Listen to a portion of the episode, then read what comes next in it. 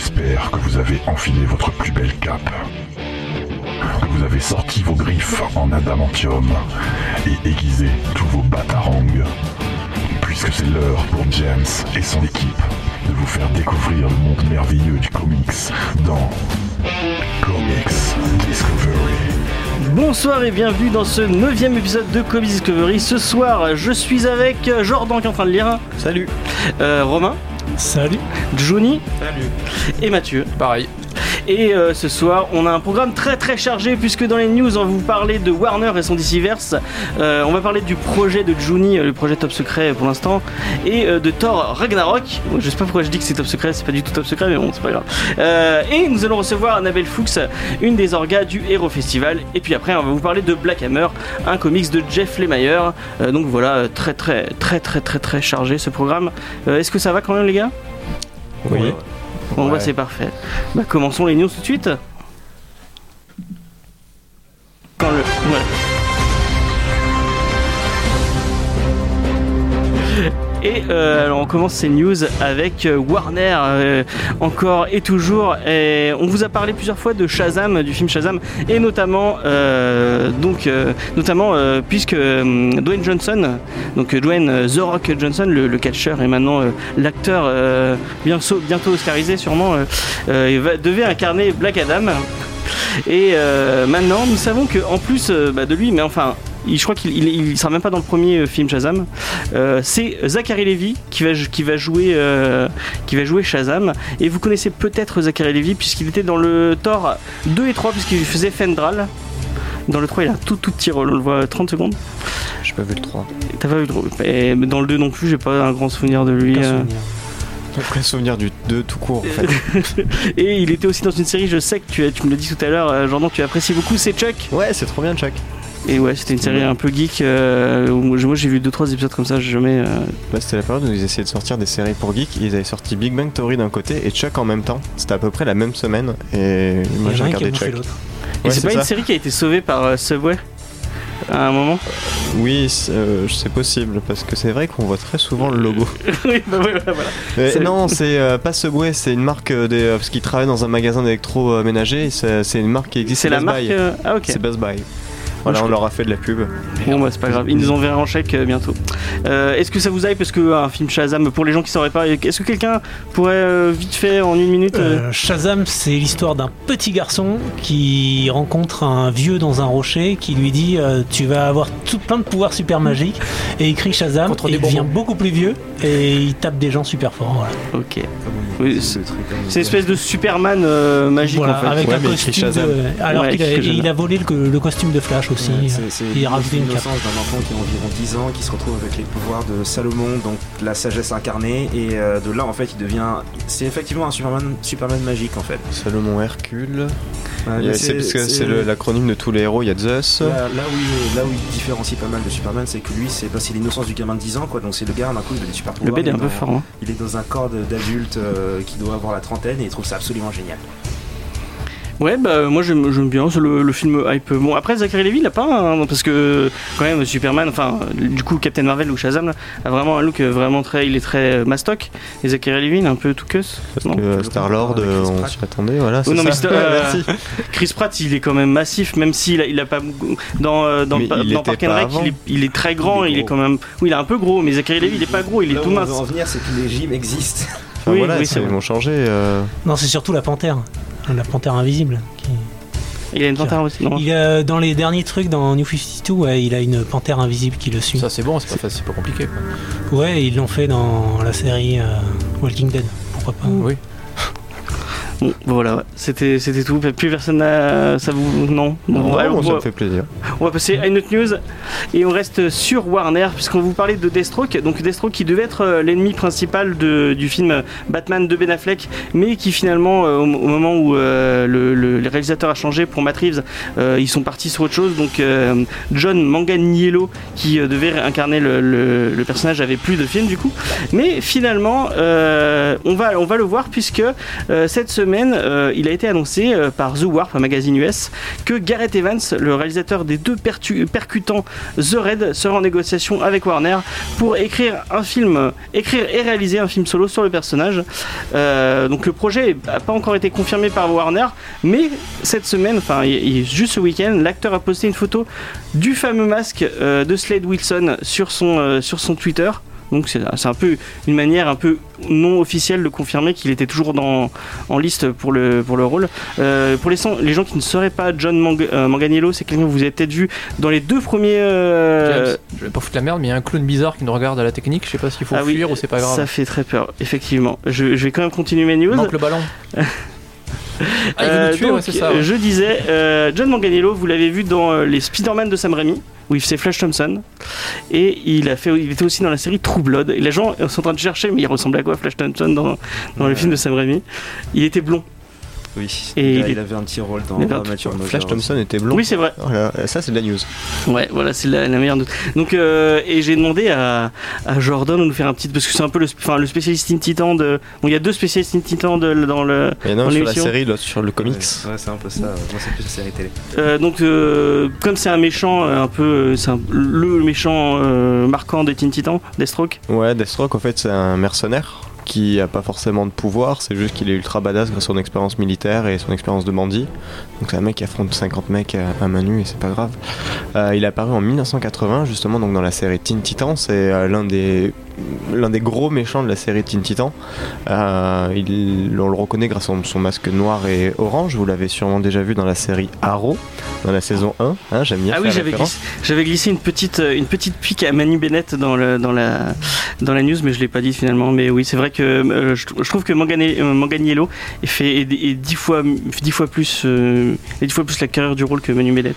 C'est, euh, Extraordinaire parce qu'on l'a pas encore vu jouer à Manganiello. C'est oui, là non, où mais c'est impressionnant. Vu, vu la prestation de Manu Bennett, euh, il soit. Enfin, c'est pas grave.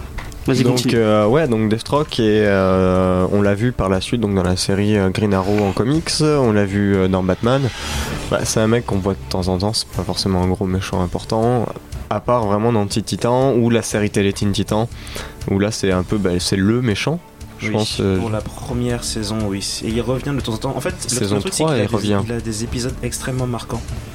En, particulier dans la première saison. Euh, mais après, je sais pas si c'est un angle qu'ils prendront. Mais il l'utilise vraiment comme le gros méchant qui, qui gère tout. C'est le gars dans, dans son repère euh, caché avec son majordome. Et il gère tous les autres méchants de la ville.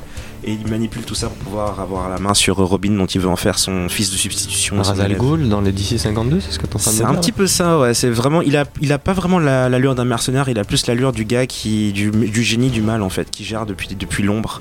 Et ce qui le rendait intéressant, c'est qu'ils avaient vraiment un, un axe psychologique sur le personnage qui était intéressant. Son, son, son espèce de contrôle mental sur Robin en particulier, c'était une espèce de torture psychologique.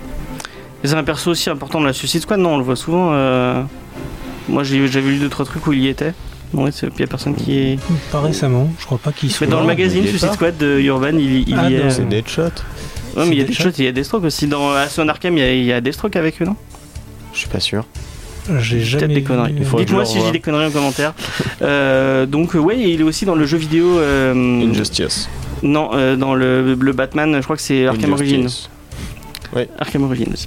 Euh, donc voilà. euh, Est-ce qu'un film, des, un film euh, Deathstroke, ça vous hype Pas du tout, Mathieu? Moi, oui, mais alors plutôt pour le réalisateur. Oui, c'est ce que j'allais dire aussi. parce que ces deux The Raid étaient vraiment vraiment bien péchus et bien bien stylés. Par contre, ça va être encore et toujours la même question, c'est-à-dire que les gros studios vont prendre un réalisateur qui a son propre univers et sa propre marque, son propre style, et comment est-ce que ce mec-là va arriver à se faufiler dans le cahier des charges?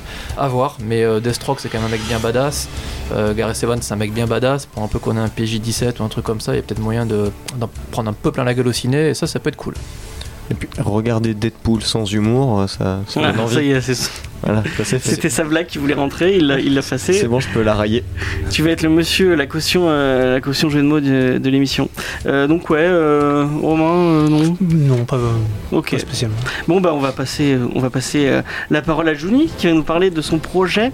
Euh, Ouais, Oui. Encore un. encore un. Euh, ouais. Celui-là, Mais il y a est que des bons projets, donc forcément on en parle. Celui-là, il est dans les tuyaux depuis environ un an maintenant. Euh, il s'appelle Félix et Macabre pour la version courte. Euh, je préviens d'avance, il sera entièrement en anglais par contre pour le coup pour l'instant. Euh, le principe, c'est dans un monde euh, façon un peu monstre et compagnie, en un peu plus gothique. Euh, le personnage principal s'appelle euh, Félix, il vit dans un monde de monstres, donc c'est un monstre lui aussi, et c'est le genre petit garçon chétif un peu peureux qui se fait embêter à l'école, et un jour par hasard il se fait accoster par des gamins de l'école qui lui disent tu veux nous prouver que t'as peur de rien, tu vas taper à la porte du gros manoir là-bas qui a l'air totalement délabré et qui est habité par un vieux monsieur qui s'appelle Macabre, qui est massif, qui fait très peur et qui, quand il était plus jeune, était le plus grand catcheur de sa génération. C'était le monstre le plus effrayant et le plus gros et le plus masculin qui soit.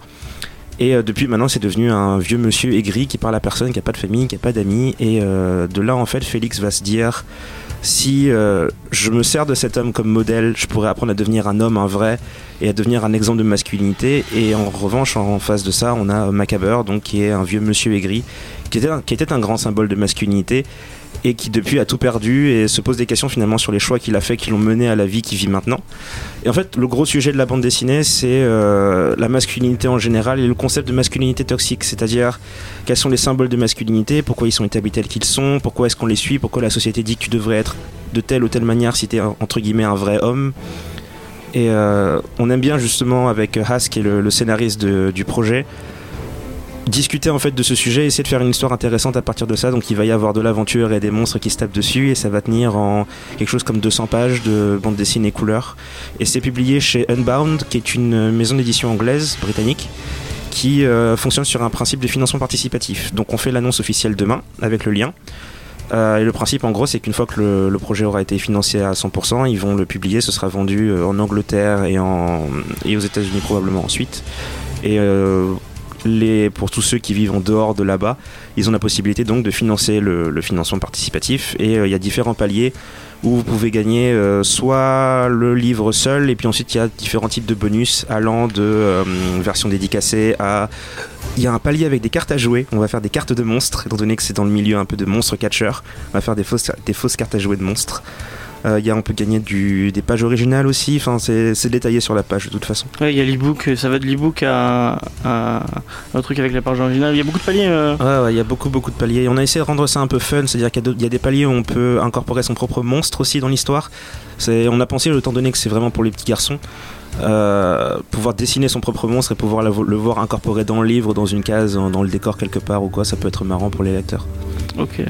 Euh, bah, on mettra le lien dans la description Yes. euh, et sur le site internet. Moi, J'avais juste une question, c'est un one shot Oui, c'est un, un volume et on n'a pas prévu de suite. Voilà, parce que tu l'avais pas précisé, donc pour les gens ça peut être chouette. Et Euh, donc non. ouais, bah on va, on essaiera de relayer, relayer au plus euh, ce truc qui a l'air cool. Moi, je, on, tu- on a eu la chance d'en lire un petit bout. euh, Ouais, ouais, on a le premier chapitre déjà de, de, de fait. Il est disponible pour euh, bah, quasiment tous les, enfin, tous les paliers, je crois même en fait. Dès, le- dès l'instant où vous avez acheté votre, euh, dès l'instant où vous avez participé au financement, vous avez accès au premier chapitre entier. Vous pouvez avoir une idée de ce que ça donne. Et du, du coup, là, pardon, Unbound, ils vont faire du papier aussi ou Oui, oui, c'est ça, c'est du papier. Et vous avez une, une idée du tirage pour l'instant ou- Euh, alors, tel que c'est parti là, bah, comme j'ai dit, ça va être sur- le réseau britannique. Euh, on n'a pas encore de, on n'a pas encore de, de lien avec euh, les réseaux francophones. Euh, donc après le tirage, ça va dépendre justement de une fois que le financement aura été fait. Ce qu'ils font, c'est que tu as la version papier en- envoyée à chacun des membres du, chacun des gens qui ont payé pour le financement. Et ensuite, ils font un autre tirage pour les magasins directement. Donc là, après, c'est jusqu'à ce que ça soit hors de publication en fait, jusqu'à ce que pas qu'il n'y en ait plus en stock. Et là, tu disais, comme c'est pas toi qui scénarise, c'est plus compliqué de le passer en VF. euh. Oui, oui, oui, c'est pas moi qui fais la, la, la- Je peux pas faire de traduction parce que bah, c'est pas moi qui fais le scénario. Il y a toute une machine derrière. Mais euh, l'histoire est vachement intéressante, il écrit vachement bien. Il a une imagination qui est assez fascinante où il imagine des noms marrants et on a, on s'est beaucoup amusé en fait sur le coup. Le scénariste a déjà fait du, du comics ou c'est son premier comics C'est alors je crois que c'est son premier gros, mais il a fait des petites histoires avant et euh, disons que il a, il s'appelle Haas, il tient la chaîne YouTube Strip, Strip Panel Naked et euh, c'est le genre de gars qui sait vraiment décomposer une BD et écrire une bande dessinée. C'est euh, bah, comme j'en ai parlé à James, euh, on a montré un peu le, le contenu à certains auteurs du milieu, notamment Jordi Belair qui nous a donné le meilleur retour, enfin mon préféré. Et euh, pour l'instant les retours sont extrêmement positifs. Ah bah, c'est très très cool. Et euh, vous aurez le lien dans la description sur le podcast. Et ou sinon, vous allez sur le site de, de Juni. T'avais une dernière question? Oui, on, pourra faire un palier où la personne paye pour venir participer à Comics Discovery. euh, je pense que ça serait un panel qui. collector. Euh, si c'est un anglophone, ça risque d'être compliqué. Sinon, ça va être génial. Non, Et si bah, tu, tu possible- traduiras en même temps. euh. Si possible, Warren Ellis ou Garcenis, enfin un mec sympa. quoi. Euh, on devait parler de Thor euh, Ragnarok, mais au final, euh, est-ce que. un tour de table. Bof. Euh, bah, vous l'avez Pas pas vu. vu, donc. euh, Vachement bien. Euh, en plus, je devais en faire le, le- la- pour la petite histoire, je devais en faire. euh, J'en ai fait un podcast, j'en ai fait tout un podcast de deux heures. Euh, J'arrive au montage, je me, je me rends compte que je n'avais pas allumé mon micro. Euh, C'est un podcast plus long que le film. Ouais. Ouais, Oui, ouais. Effectivement. Non mais ouais. c'était très intéressant, c'était avec Valentin Breuret de, de, du- de la chronique d'un cinéphile qui est une chaîne YouTube qui est vraiment très très très cool. Et j'espère que ça Et- vous tente parce que vous ne l'écouterez jamais. Vous n'écouterez jamais, bah, en fait il n'y a, pas ma voix, il y a, y a la voix de Faye et de Valentin mais il n'y a pas la mienne. Et euh, voilà, c'est- je vais essayer de faire, non je ferai pas de montage parce que c'est débile et, et, euh, donc voilà, c'est le, vous, ne- l'aurez jamais, c'est dommage. Euh, moi je vous conseille pas, enfin si vous aimez vraiment Marvel, allez-y, mais si vous, si... euh, c'est- si vous en avez marre des films de super-héros, euh, vous évitez-le. Ça, ça, ça réinvente rien. C'est divertissant, mais ça réinvente rien. C'est la même formule. Est-ce que tu veux en, en une minute Hum, Par, perso, ce serait plutôt l'inverse justement. Ce serait, je le recommanderais plutôt à des gens qui aiment bien les comédies. C'est-à-dire qu'en fait, ils ont pris le parti de faire un truc extrêmement drôle. C'est très porté sur l'humour du réalisateur Taika Waititi qui vient de Nouvelle-Zélande et qui a tendance à dire qu'il fait de l'humour basé sur la mondanité du quotidien. Et euh, l'humour de Thor, c'est ça. Il y a plein d'explosions. L'action est vachement bien gérée. Les designs, les décors, les costumes, tout est absolument fabuleux. Et euh, mais c'est surtout le sens de l'humour en fait qui est super génial. Et le seul bémol que j'aurais, c'est que euh, le il y a trop de blagues. Et au bout d'un moment, ça devient vraiment trop à gérer. Euh, Vers la moitié du film, ça commence à devenir un peu fatigant. Mais sinon, le scénario était simple mais efficace. J'ai trouvé que d'ailleurs, c'était l'un des films Marvel où il y avait le plus de développement des personnages. Et Thor, à la fin, atteint un stade où il est beaucoup plus avancé que même sa version comics qui existe depuis plus de 40 ans. Donc, Moi, il y a- euh, il y, a un truc qui m'a posé problème, juste pour finir, avec le personnage de Thor, qui euh, fait beaucoup, beaucoup, beaucoup, beaucoup de blagues, oui. et, mais il en faisait pas autant avant. Il s'était pas dans le, per- le personnage était vraiment très premier degré euh, dans les deux premiers. Ouais, mais il a vécu en Australie. Il a Donc appris il a appris à faire des vannes. Ouais. Donc il y Ouais, a voilà, c'est le, d'humour c'est le au- ton du réalisateur. C'est comme j'ai dit, c'est c'est vraiment une comédie et un film d'action et d'aventure Oui, mais c'est plus le même personnage. Enfin, James, Ah, on, il y a on plus de va. marteau, Je, pense qu'on s'en fout en fait de ça comme argument. Non, on est là, ils sont là pour faire des films et faire globalement du pognon et des bons retours. Oui, la mais si, si construction t'as des suivi, personnages. ou si t'as suivi, ouais. Ouais, ouais, mais ouais. ses- ses pouvoirs et, et son sérieux lui viennent du marteau. Vu qu'il a plus de marteau, il peut faire des blagues. Je crois. Ah, ça, ça se tient D'accord. ça. Ouais, bon, on s'en fout. De toute façon, c'est pas grave. Euh, bon, on vous aurait, un- on vous donnera peut-être un, un avis écrit quelque part. On verra. Euh, et on va passer à l'interview. Euh, donc, l'interview d'Annabelle Fuchs, euh, ou Fuchs, je ne sais absolument pas comment je peux prononcer ce nom. Ce sera la première question. Ouais, voilà. Ouais. Qui est au téléphone avec nous et qui est organisatrice du Héros Festival, donc euh, qui se passera le week-end du 11 au 12 novembre euh, au Parc Chano de Marseille. Et euh, ma première question, c'est c'est quoi euh, l'esprit du Festival Et bonjour. Euh, oui, bonsoir. Donc c'est Fouque, hein, en fait, mon nom, mais c'est pas grave. C'est pas le plus important du tout, du tout. Euh, L'esprit du Héros Festival, c'est euh, de donner rendez-vous aux passionnés, mais pas que, aussi aux familles, aux curieux, pour venir à la rencontre de leurs héros pendant deux jours. Donc voilà, l'idée c'est venez à la rencontre de vos héros, qu'ils soient issus du papier, de l'édition, de la BD, du manga, du cinéma ou du jeu vidéo. Venez les rencontrer là pendant deux jours. Ok. Et euh, alors euh, deuxième question, Euh, c'est votre quatrième édition du festival et vous avez même euh, exporté le concept à Grenoble. Quels sont, sont vous, ce que vous avez appris des éditions précédentes et ce qui, ce qui sera meilleur dans celle-ci? Alors, ce qui, ce qu'on a appris, ben nous, on a appris depuis la première édition à Marseille en 2014 où on avait accueilli 15 000 visiteurs jusqu'à la troisième l'année dernière où il y en a eu plus de 40 000.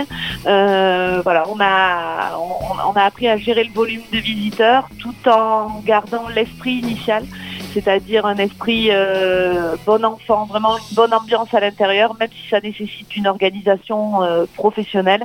Euh, on, garde l'esprit des passionnés. Et l'idée d'être allé à Grenoble, c'était aussi d'aller tester ce concept très particulier qui est le Héros Festival auprès d'une autre communauté. Et, la, formule magique a marché puisque sur Grenoble aussi, on a accueilli plus de 16 000 visiteurs pour la première édition et toujours dans la même ambiance. Ok, c'est cool. Et euh, quelles sont les animations et les événements que les gens pourront retrouver euh, donc Je le rappelle, le week-end du 11 et 12 novembre? Alors il y a bon, on a plus de 20 000 mètres carrés d'exposition, donc il y a beaucoup, beaucoup, beaucoup de choses. Euh, nous, les, les, les, festivals est construit comme un voyage. En fait, on propose un voyage aux visiteurs où on va traverser les continents. On va traverser l'Amérique avec euh, les héros issus des comics de la science-fiction, l'Europe avec euh, ceux issus de la BD, de l'héroïque fantasy, et puis l'Asie euh, avec bien sûr tous les univers manga et animés. Et on, on termine par l'espace euh, jeux vidéo, nouvelles technologies, où là on retrouve tous les héros de Pixel euh, avec tout un espace rétro gaming, un espace du gen, bien sûr de la réalité virtuelle, et des invités euh, youtubeurs gamers qui viennent euh, partager leur passion. Donc le programme, en fait, ce sont des rencontres avec plus de 80 invités cette année. Ce sont des ateliers, des conférences, euh, des initiations. Euh, et euh, on a également énormément de cosplayers et d'associations de cosplayers qui viennent partager leur passion avec le public. Euh, et euh, je sais pas si vous avez le programme en tête forcément, mais pour les lecteurs de comics précisément, est-ce que vous avez une idée de, ce qui pourrait le- les intéresser particulièrement? Alors, dans, dans l'univers comics, nous, on travaille avec euh, des, éditeurs locaux et avec des associations de passionnés. Et on a euh, quelques invités euh, dont les noms parleront peut-être au, plus- au- au plus pointu. On a Raphaël Delator, euh, qui est euh, un illustrateur comics qui sera présent. Mhm. On a aussi Marco Falla, qui est un artiste italien, ou encore euh, Stéphane Segovia, qui vient des Philippines, lui, pour rencontrer les Marseillais pendant deux jours. Ok, j'ai vu que vous aviez Bruno Bessadier aussi qui a fait Badass, et euh, il y a le comité des comics qu'on avait reçu dans une émission euh, il y, a, pas longtemps. Et, euh, Oui, bah Bruno, enfin Bruno et Cédric sont des invités, je dirais un peu légendaires puisqu'ils nous suivent quasiment depuis le début. c'est des locaux quoi, donc ils sont chez eux, donc ils sont contents de prendre part à l'aventure aussi. Et j'ai vu aussi que vous aviez euh, euh, les, les éditions Noé Phyllis euh, qui font qui font pas mal de trucs un peu genre il y avait tout un bouquin sur Steve Ditko, je crois qu'ils ont fait des trucs sur sur Kirby aussi, donc ça, c'est cool pour le. Oui, tout à fait, Néophélis. Donc, euh, on avait vu d'ailleurs le- les auteurs de, de Kirby, là, de leur livre de leur, sur Kirby, qui étaient venus la première année lorsqu'il était sorti, Mhm. et qui sont présents aussi. Donc, le Snorcle aussi, qui est une maison d'édition, euh, qui sera présent. Donc, euh, il y a du pointu comme ça. Parce que là, on est vraiment sur euh, des artistes très pointus. Et puis après, on a des invités qui sont beaucoup plus grand public, beaucoup plus, on va dire, célèbres euh, connu, puisqu'on a cette année le plaisir d'accueillir dimanche Caris Van Houten, euh, dont le nom parle peut-être pas comme ça, mais qui est la- l'actrice qui interprète Mélisandre dans Game of Thrones. Ok. Vous Et- connaissez la série Game of Thrones un peu? Oui oui oui quand même. j'ai une émission sur les séries télé donc euh, je, ça, ça- Un ça peu me comme parle. tout le monde, voilà. C'est le truc avec les zombies, c'est ça? Non c'est. Voilà, c'est c'est ça. Euh, et euh, pour les pour les, les novices en, en convention, est-ce que vous auriez des, des petits conseils pour euh, pour vraiment profiter à 100% du festival? Oui, alors c'est vrai que nous on a été assimilés par euh, les, habitués des conventions à une convention. Euh, donc ça nous fait plaisir, même si c'était pas le but au départ, parce que nous on n'est pas du tout de cet univers-là. Nous l'événement c'est vraiment un rendez-vous pour les passionnés, mais pas que. C'est-à-dire qu'on a beaucoup de familles euh, qui viennent avec ou sans poussette, avec des petits et des grands enfants pour partager ça, parce que l'univers des héros, ben ça, ça touche tout le monde. Donc l'idée c'est juste de venir ben, comme on a envie d'être. Donc euh, on peut venir costumé ou pas, déguisé ou pas pour les plus jeunes et juste euh, voilà profiter des deux jours et, et de, de- de toutes les, les rencontres que ça propose. Ok. Est-ce qu'il y a des questions autour de la table? Euh, le tarif, ça Ah n'a oui été oublié, c'est abordé. vrai. Alors nous au niveau de la billetterie, euh, la billetterie est en ligne, donc avec des tarifs qui sont un peu moins chers si on achète le billet à l'avance plutôt que sur place. Donc euh, à titre indicatif, on a un billet à 14 euros pour euh, pour les adultes et puis on a un billet famille pour que les parents puissent venir avec leurs enfants. Donc un billet à 38 euros pour 5 personnes. Et en plus, euh, on fait gagner sur, sur le, On n'a pas lancé le concours encore, mais sur le Twitter, vous pourrez. Il y a deux places à faire à gagner. donc euh, je, mettrai ça demain, je pense. euh, donc n'hésitez pas à aller, checker le Twitter de l'émission.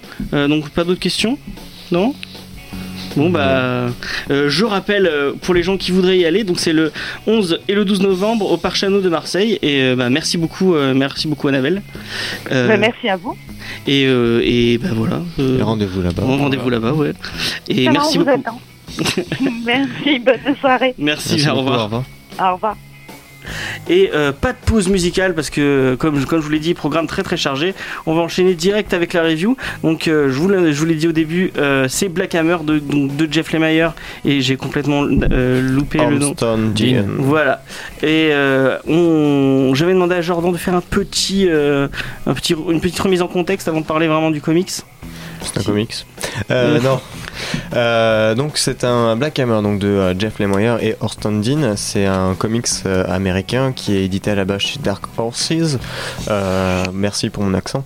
de rien. Euh, Rajouter un S en plus. Euh, Dark Horse. Ouais, y a pas de. Ça te va Euh, Donc euh, je vais parler un petit peu vite fait de la boîte d'édition. C'est une boîte qui date de 1986. Euh, c'est une boîte qui était un petit peu en concurrence à l'époque de DC et Marvel qui voulait faire autre chose, qui a permis à des gens comme Frank Miller de sortir un, un petit truc qui s'appelle Sin City, euh, truc, passé inaperçu. Euh, un, un autre bonhomme aussi qui s'appelle Mike Mignola dont on ne parle jamais euh, sur cette émission, euh, qui a fait les Hellboy, les BPRD, enfin tout, Et que Johnny déteste. et que Johnny déteste exactement. Je vais Euh. votre ironie là, je suis pas sûr que tout le monde va comprendre. Euh, qu'ils avaient commencé donc avec euh, d'autres comics euh, tirés plus de franchises comme Alien, Predator, les Star Wars, tout l'univers étendu avant que Disney rachète et supprime tout. Si tu oublies Buffy, Faye elle va t'étriper.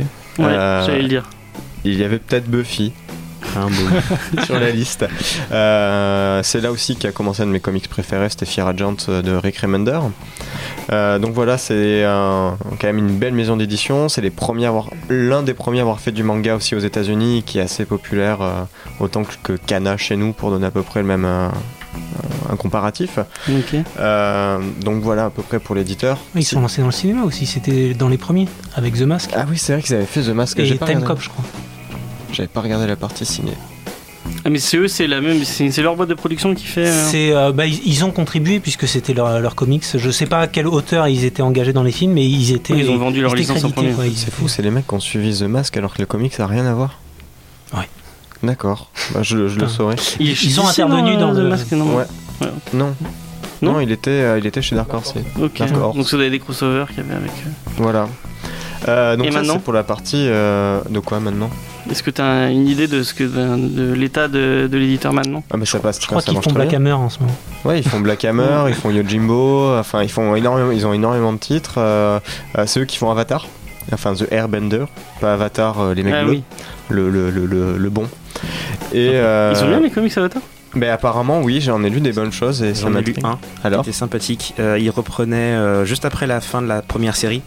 Il y avait encore des lignes, des lignes scénaristiques qui avaient été abandonnées, notamment Zuko, dont la mère avait disparu et il essayait de savoir qui, où est-ce qu'elle avait, où est-ce qu'elle était partie. Et euh, le bouquin était sur ça. C'était sympathique. Franchement, c'était sympa. Le, le traitement des personnages est super. Le dessin est toujours très joli.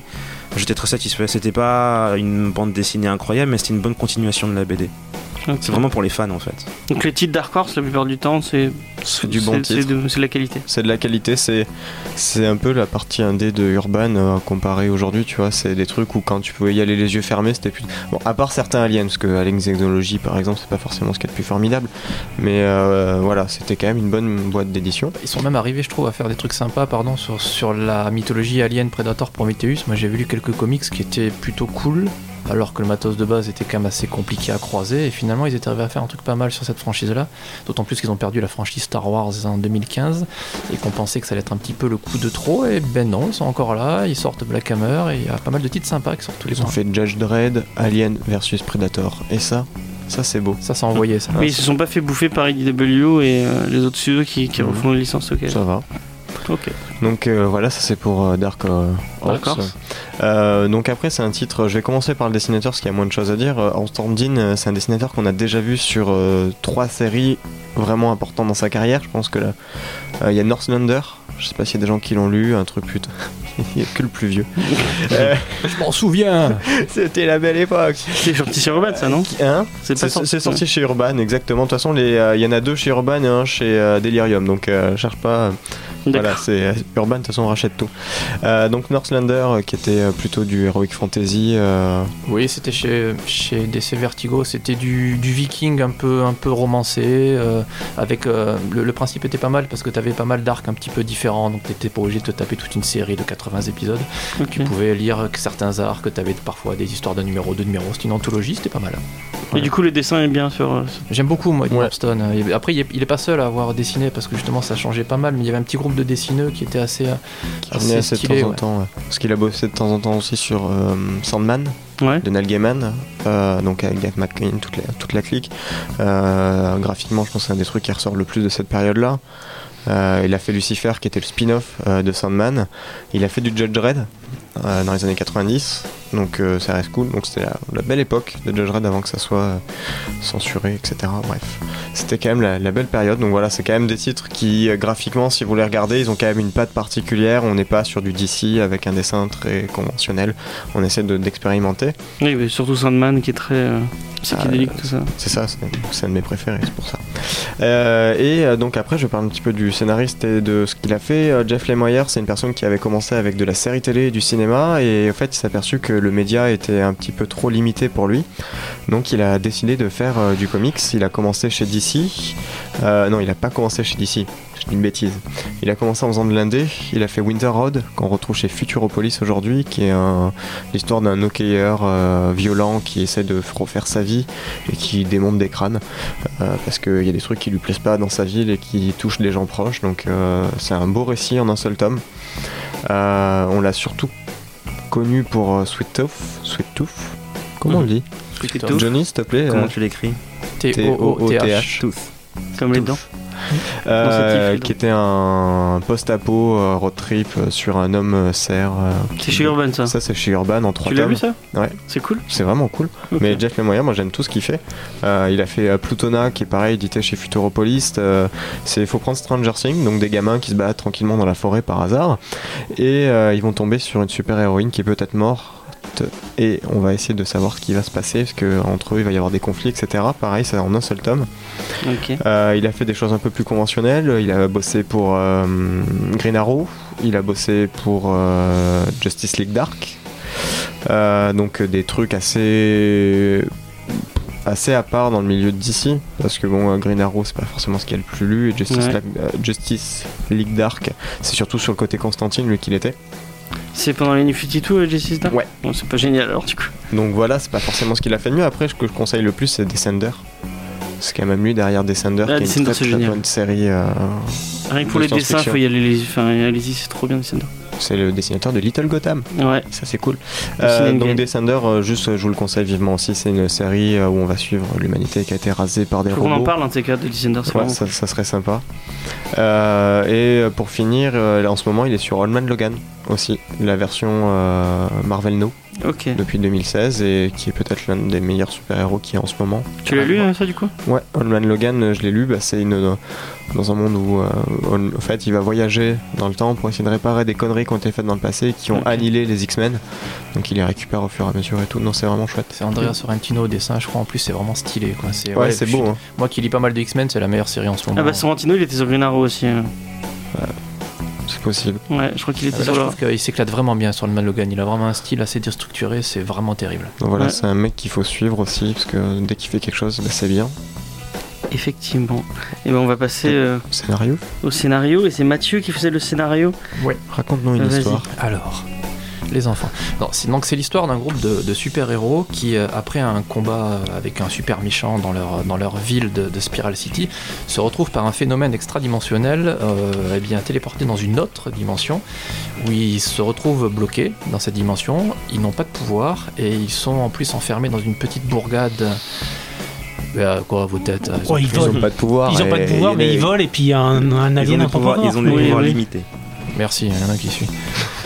Ouais, ils ont des pouvoirs limités, d'accord. Allez. Pas grave, continue. Allez, merci. Ils ont des pouvoirs limités. Ils ont pas les mêmes pouvoirs que dans le comics après quand tu vois dans les flashbacks. Bon, bref. Ah, il y a des flashbacks. il Ils ont des pouvoirs limités. C'est la dernière fois que j'ai le scénario. Euh, vous démerderez à partir de maintenant. Et voilà, c'est vachement bien. J'aurais dû demander à Romain en fait. Et euh, du coup, donc, ils, sont, ils sont bloqués dans une bourgade américaine, euh, genre Middle West, un peu isolée, et dans une ferme. euh, et en fait, là, ce tome-là va surtout euh, nous présenter un peu cette, cette espèce de famille qui se retrouve bloquée dans cette situation euh, et l'adaptation à cette, à cette nouvelle vie. Et c'est l'un des, des points positifs, surtout moi je trouve dans ce comic, c'est-à-dire qu'il y a vraiment un vrai paradoxe. Tu pars de super-héros. Alors, comme, comme disait super bien Jordan, Dark Horse, c'est pas un éditeur majeur de super-héros, donc c'est forcément un petit peu plus, euh, un petit peu moins euh, gentil contre les méchants. Et là, en l'occurrence, les personnages sont un peu plus complexes, ils sont surtout un petit peu plus humains, et ils sont surtout globalement traumatisés par ce qui s'est passé. Ils se retrouvent d'une vie de super-héros à défendre une ville contre, contre les méchants, à bloquer dans une, dans une petite ferme un C'est. Superman à l'envers. Presque. Comment tu le tournes On dirait qu'ils viennent de l'arriver. Ça fait 10 ans qu'ils sont déjà bloqués dans, dans, la, dans la ville. Et euh, moi, enfin, moi j'ai vraiment. euh, on sent vraiment le temps qui a passé et qui, qui- putain, tu, ça commence à s'effriter finalement. Moi, c'est pour ça qu'ils sont abîmés. Moi, Ouais. je, je trouvais au contraire qu'on était encore dans l'adaptation à ce moment-là. Lorsque Ah ouais t'as le patriarche qui retourne en ville, par exemple, qui commence à flirter, ou la petite gamine qui pète une durite, on est encore dans cette phase-là où les mecs n'ont pas du tout trouvé leur place dans cette. Ça, euh, ça fait, ça fait 10 ans qu'ils sont là, mais il y en a qu'un seul qui a, ne serait-ce que con- accepté le fait d'y être. Tous les autres, ils ont un problème avec leur, avec leur situation actuelle. Oui, bah oui. Alors qu'effectivement, comme tu dis, ça fait 10 ans qu'ils sont là. Quoi. Ce qui- justement on dit long sur à quel point leur vie est compliquée. Et paradoxalement, plus on avance dans le récit, on s'aperçoit qu'ils font rien pour changer la situation.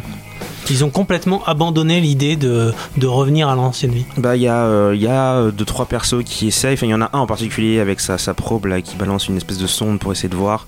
Enfin, mais c'est vraiment le seul. Les autres, en fait, ont- sont tellement, sont tellement désespérés ou ont tellement de problèmes sociaux dans le dans la bourgade dans laquelle ils sont que, en fait, c'est même la partie la plus intéressante, c'est suivre comment comment leur mental évolue dans l'environnement dans lequel ils sont et comment il y en a une il y a une ligne de dialogue où elle dit justement c'est pas le c'est pas mon corps la prison c'est l'endroit où on est en fait et justement s'observer comment leur Non, c'est l'inverse, elle.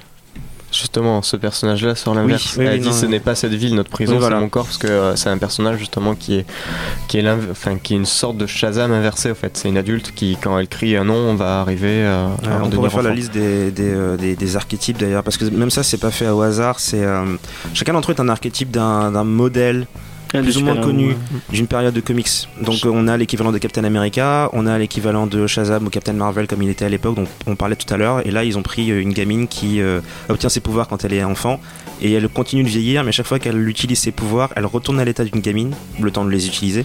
Et le problème, c'est que là, maintenant, elle est dans cette dimension, elle est bloquée dans ce corps-là.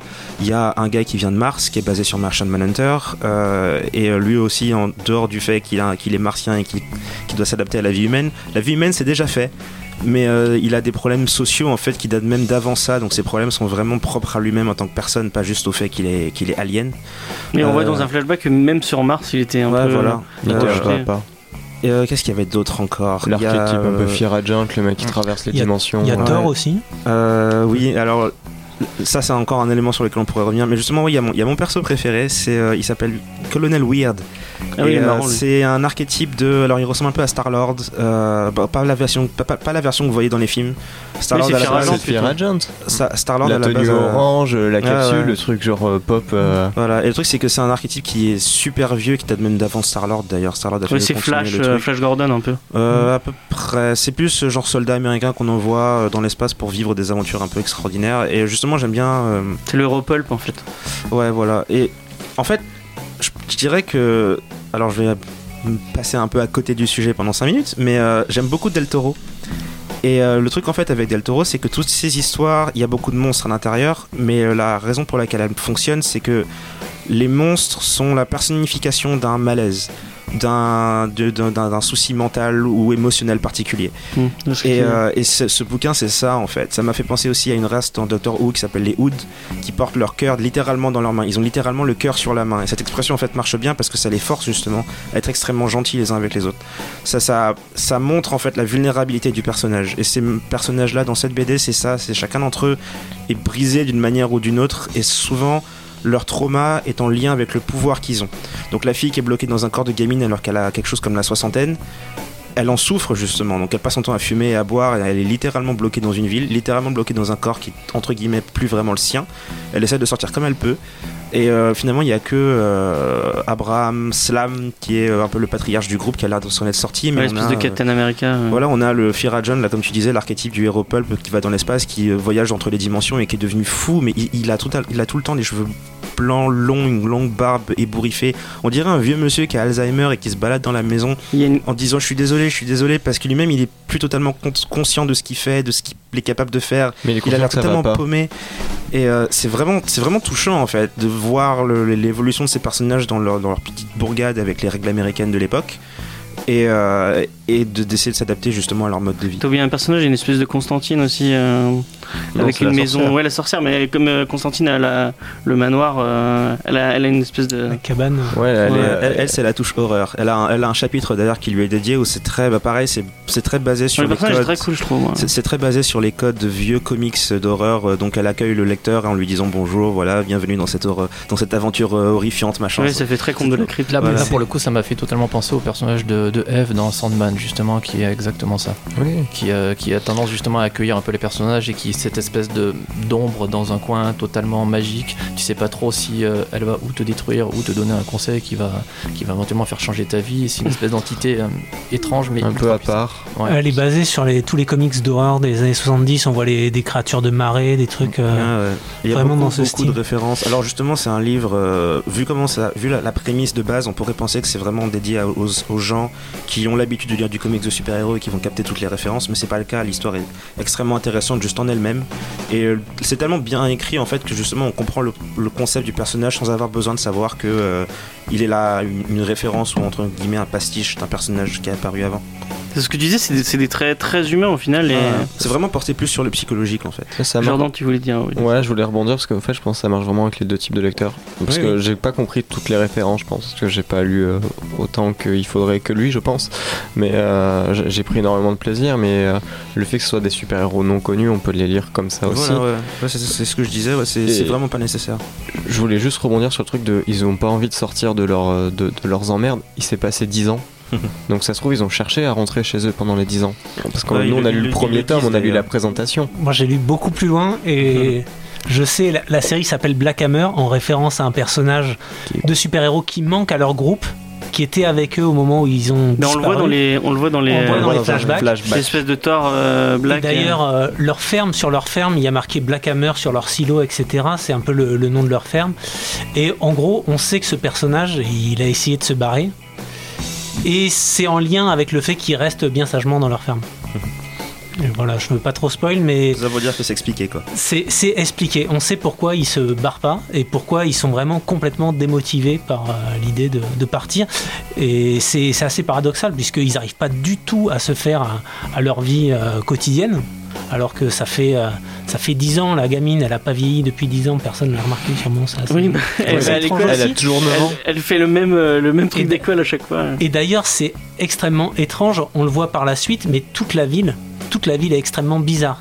Ah ouais c'est euh, c'est une sorte de on, sait qu'il s'est passé quelque chose au moment où ils ont battu un, un ancien dieu qui est un mélange entre Galactus et, euh, Darkseid. Darkseid. et Darkseid voilà c'est Darkseid avec euh, une saucière sur la tête et euh, ils sont et dans- il y a eu un grand flash ils ont été projetés dans cette ferme et ils sont emprisonnés de cette ferme Ouais, Il y euh, a des règles qui sont établies relativement Mm. tôt. Euh, L'une des plus intéressantes étant que eux peuvent pas sortir de cette fameuse dimension. Ils peuvent pas sortir en gros de, de la petite bourgade dans laquelle ils sont. Par contre, les autres personnes qui entre guillemets sont nées là et qui vivent là, qui sont des gens normaux, eux apparemment peuvent interagir avec le monde euh, extérieur. Du coup, ils sont bloqués dans une espèce de dimension bizarre qui a l'air de- d'obéir à des règles.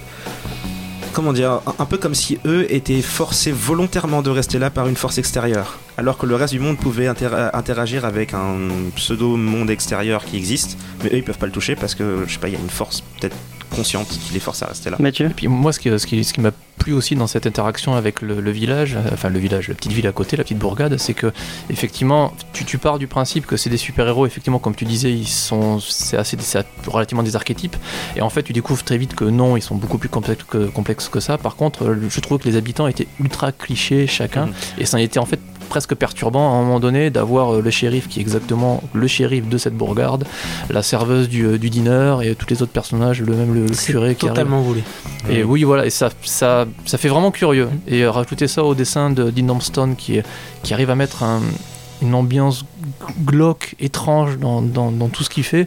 Chaque fois que tu vois un personnage, il le dessine d'une telle manière, j'ai l'impression qu'il dit Oula, lui, euh, il pense à autre chose, il, ça peut pas être que ça, c'est forcément autre chose. Et je trouve du coup le. Le choix du, du dessinateur vachement vachement bien trouvé parce qu'il met une- vraiment une, une chape de je sais pas comment dire de quelque chose d'étrange une marasme un peu curieux dans tout ce bazar et c'est Ouais. bien foutu Mais Vas-y, vas-y. mais enfin, euh, il est en train d'en parler, donc Johnny, est-ce que tu veux nous, nous parler vite fait Ouais, du dessin j'ai quand même dit 10 lignes de ce que j'avais préparé les gars Euh, bah, je parlais de Del Toro tout à l'heure et du rapport au fait que les, les créatures de chez Del Toro et là-dedans sont, Comme des gâteaux. sont pathétiques et touchantes et, euh, et, entre guillemets portent leur, leur trauma dans le cœur de leurs mains. Et le dessin en fait reflète bien ça. de 11h à minuit Il y, a, il y a une page en particulier qui est magnifique où on a euh, Colonel Weird qui se balade dans sa fameuse dimension là où il peut se, où il peut, euh, se téléporter. Et euh, la, la dimension n'a absolument aucun sens, au- à, quel, à tel point qu'elle rend fou en fait. Et donc pour représenter ça même visuellement, c'est pas comme s'il volait comme Superman en étant tout droit. Il, il- il à mi-chemin entre le, vol contrôlé et juste flotter comme une espèce de déchet dans le vide de l'espace, entouré par des yeux et des sortes de synapses géants et des, neurones géants. Et euh, juste la manière dont c'est dessiné en fait, qui va avec le trait tout tremblant. Je crois qu'il fait ça au pinceau parce qu'il y a une espèce de, de fragilité en fait dans la manière dont il dessine ses personnages. Qui retranscrit parfaitement bien leur état d'âme. D'ailleurs, les, les flashbacks de Captain Weird, c'est un autre dessinateur. Parce Oui. que c'est vachement plus coloré. C'est un space opéra des années 70 avec énormément de couleurs.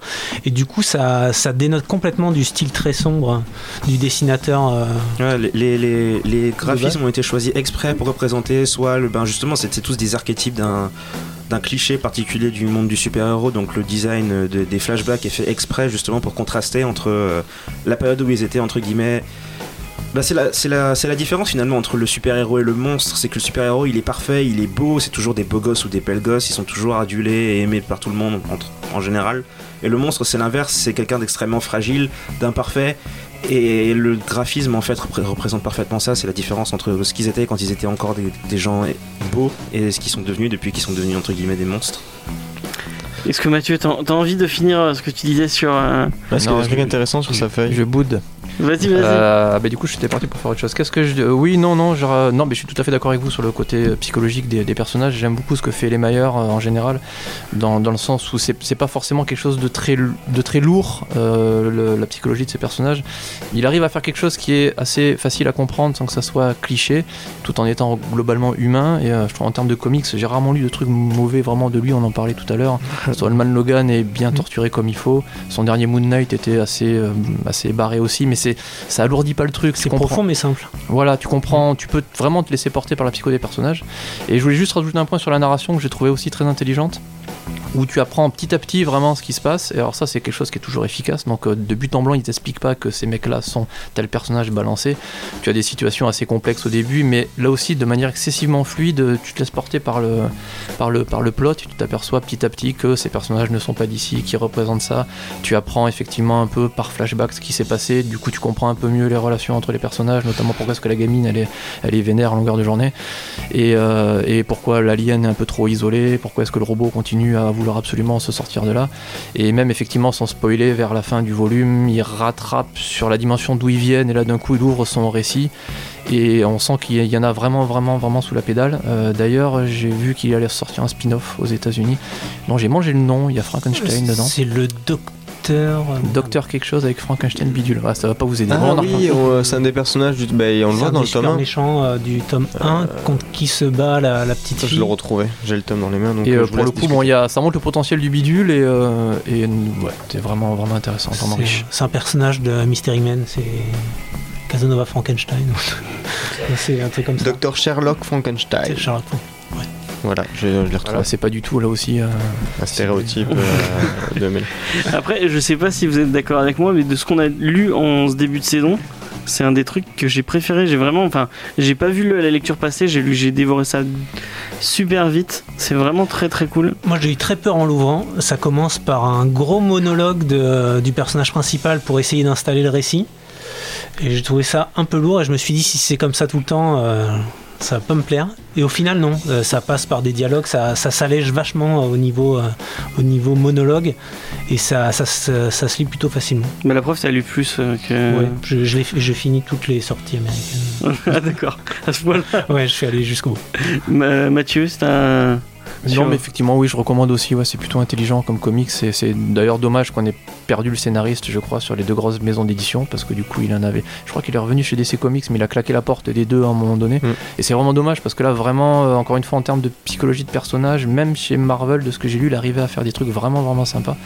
Donc euh, là, oui, les yeux, les yeux fermés quand même, pour un peu qu'on aime l'univers graphique quand même du dessinateur, qui peut être un poil particulier. euh. Ouais, c'est un peu. ça- ça- j'ai une- je trouve qu'il y a une patte mignola dans, dans son Ouais. alien.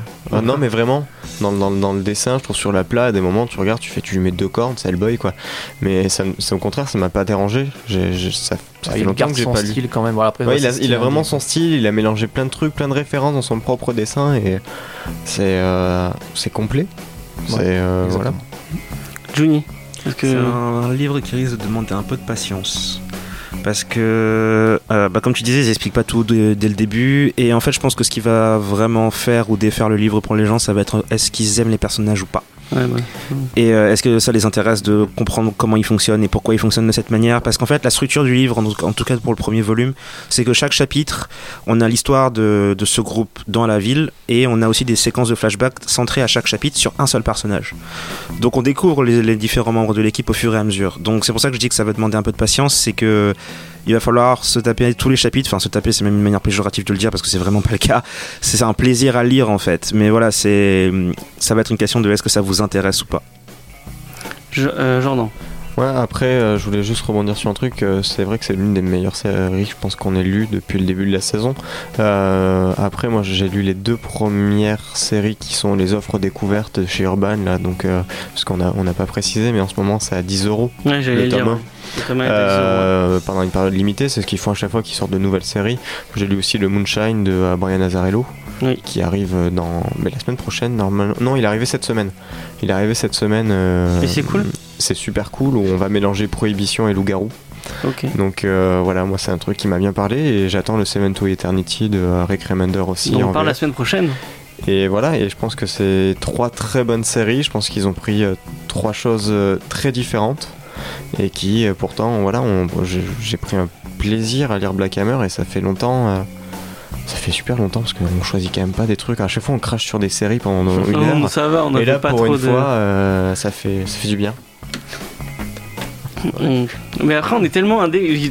Autour de l'équipe, c'est que de l'indé. Enfin, bon, c'est un autre débat donc on- qu'on ne va pas lancer. Mais en vrai, Black Hammer, euh, Jeff euh, Lemire, il serait resté chez Marvel.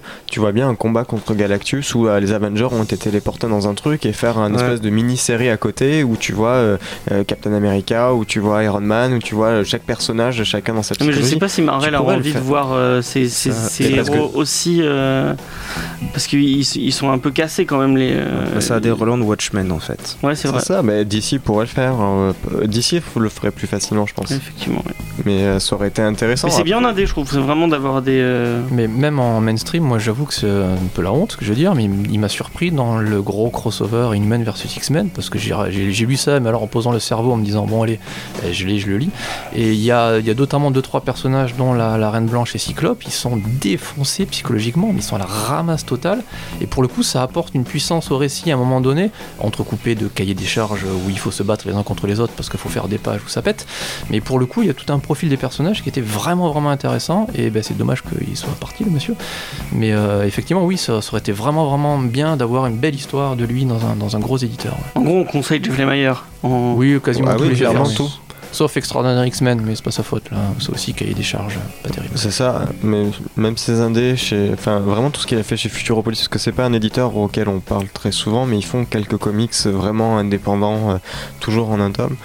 Et euh, ouais, le Winter Road et le Plutona, euh, je sais que j'ai vraiment aimé. C'est- une très un- bonne, une bonne, très bonne surprise. Un petit dernier qui m'a globalement surpris, j'attendais pas grand chose, on aurait dû en parler à un moment donné, peut-être c'est le Bloodshot, Bloodshot Oui, Reborn j'ai de pas chez, parlé de euh, Ah oui, de chez Valiant. de chez, Valiant, Valiant. qu'on peut trouver chez Bliss en France. Il y a le Bloodshot USA qui est sorti, je crois, le mois dernier. Ouais, vrai. qui en fait euh, fait une espèce de fin à, à la série Bloodshot. Donc vous avez 5 volumes. Bloodshot en gros c'est un soldat qui a été récupéré par l'armée pour le transformer en arme suprême. Il a des nanites, des micro-robots à l'intérieur de lui qui Une espèce de croisement entre Wolverine et Punisher. Ouais, euh. voilà, en gros, ouais, manipulé. Il se retourne vers vers ce projet-là. Et là aussi, euh, la psychologie du personnage, elle est pas ouf, mais elle est bien écrite. Ouais, c'est vraiment cool. Et euh, t'as des scènes badass, en général c'est quand même super beau en plus, c'est- se lit bien, c'est simple, si jamais vous voulez un comics badass en plus, ce qu'il y a de bien avec euh, l'univers Valiant c'est que vous avez pas 600 ans d'histoire derrière, ils arrivent à faire des séries cohérentes, relativement liées au reste. Il est arrivé à peu près au reboot, en fait. C'est ça, ils ont tout relancé, euh, il a parce qu'il a bossé aussi sur les, euh,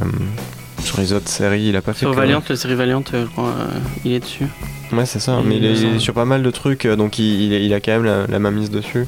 Et, Mais en plus, Bliss font un super travail au niveau de la. Ouais. Tu peux, euh, au niveau de l'éditorial, tu, tu lis ouais, un c'est bien les- présenté, t'as Ouais, pas, pas besoin de te taper 600 trucs, donc un petit comics badass en 5 volumes, je dirais 4 volumes de Bloodshot Reborn et un petit Je volume sais pas s'il fait Ninjak aussi. Ah, si, si. Euh, il est pas sur Ninjak, mais Ouais, il est pas sur Ninjak. Ça aurait je pu. Mais, euh, Donc ouais, il fait du bon boulot ce mec là, ouais à suivre euh, carrément, les yeux fermés. Ok. Descender. hein. De toute façon, Descender, on dit. Descender. euh, Vraiment, il y a faut- 4 un jour, volumes, il y a le cinquième qui sort dans deux semaines, allez-y. Mais en plus, rien que pour le- le- les dessins, les dessins de Descending Gain sur Descender sont, sont ouf quoi. Mais C'est de l'aquarelle. c'est c'est l'un des rares à l'aquarelle, ouais, euh. c'est super beau quoi. Et en plus, le, thème, est- enfin, on, va, on en parlera plus tard dans une émission euh, parce que ça, mérite qu'on en parle. Euh, donc, euh, euh, courez euh, chez votre libraire et chez votre libraire indépendant si possible euh, pour Black Hammer qui est à 10 euros. C'est c'est une occasion à ne pas. Les clins d'œil en radio, c'est magique, c'est parfait. Euh, donc, euh, on va faire un petit, un petit tour de table rapidement sur euh, les, des recos culturels. Moi, Ah euh, je vous conseille Stranger Things saison 2, qui est vraiment cool. J'avais vraiment peur et, et je pense qu'ils ont, ils ont réussi à rebondir assez, assez bien. Voilà. Jordan. Euh, moi j'ai lu un truc super sympa, ça sort officiellement mardi ou mercredi. Euh, ça s'appelle Biology, la véritable histoire du sexe. C'est fait donc par le youtubeur Biology. Ça fait partie d'une collection dont on parle pas parce que c'est pas du comics, qui est euh, dirigé par l'auteur Boulet et qui est un truc qui s'appelle Métamorpho. Non, c'est pas Métamorpho, j'ai plus le nom exact. Et qui est là pour nous expliquer des faits scientifiques de façon ludique et. Euh, pas vulgarisé, mais vraiment ludique pour apprendre facilement. Et Dirty Biology, il a décidé de faire une BD qui parle du sexe sans sexe. Ça veut dire qu'on ne parle pas de l'être humain, on va parler de toutes les autres versions. Donc, euh, que ce soit les, fait, les euh, bactéries, comme ça en va vidéo. être avec les champignons, etc.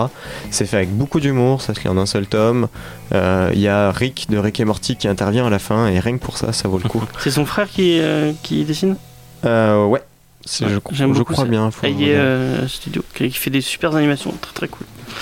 Donc, euh, voilà, petit conseil, ça vaut 19,95€, je crois. Romain. Euh, bah, moi, je viens de finir la série euh, Muséum. C'est un manga thriller en trois tomes. C'est assez sympa. C'est un mélange entre Seven et Saw. Ou en deux tomes en grand format.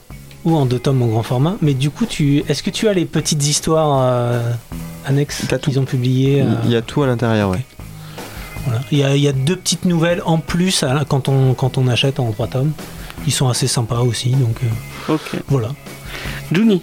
Euh, Daredevil euh, Born Again, c'est un bouquin de Frank Miller Ah oui, le... et de Mazzucchelli, ou Mazzucchelli, je ne sais pas très, très bien comment on prononce. Euh, ça date des années 80 et ça va servir de- d'inspiration probablement pour la saison 3 de Daredevil.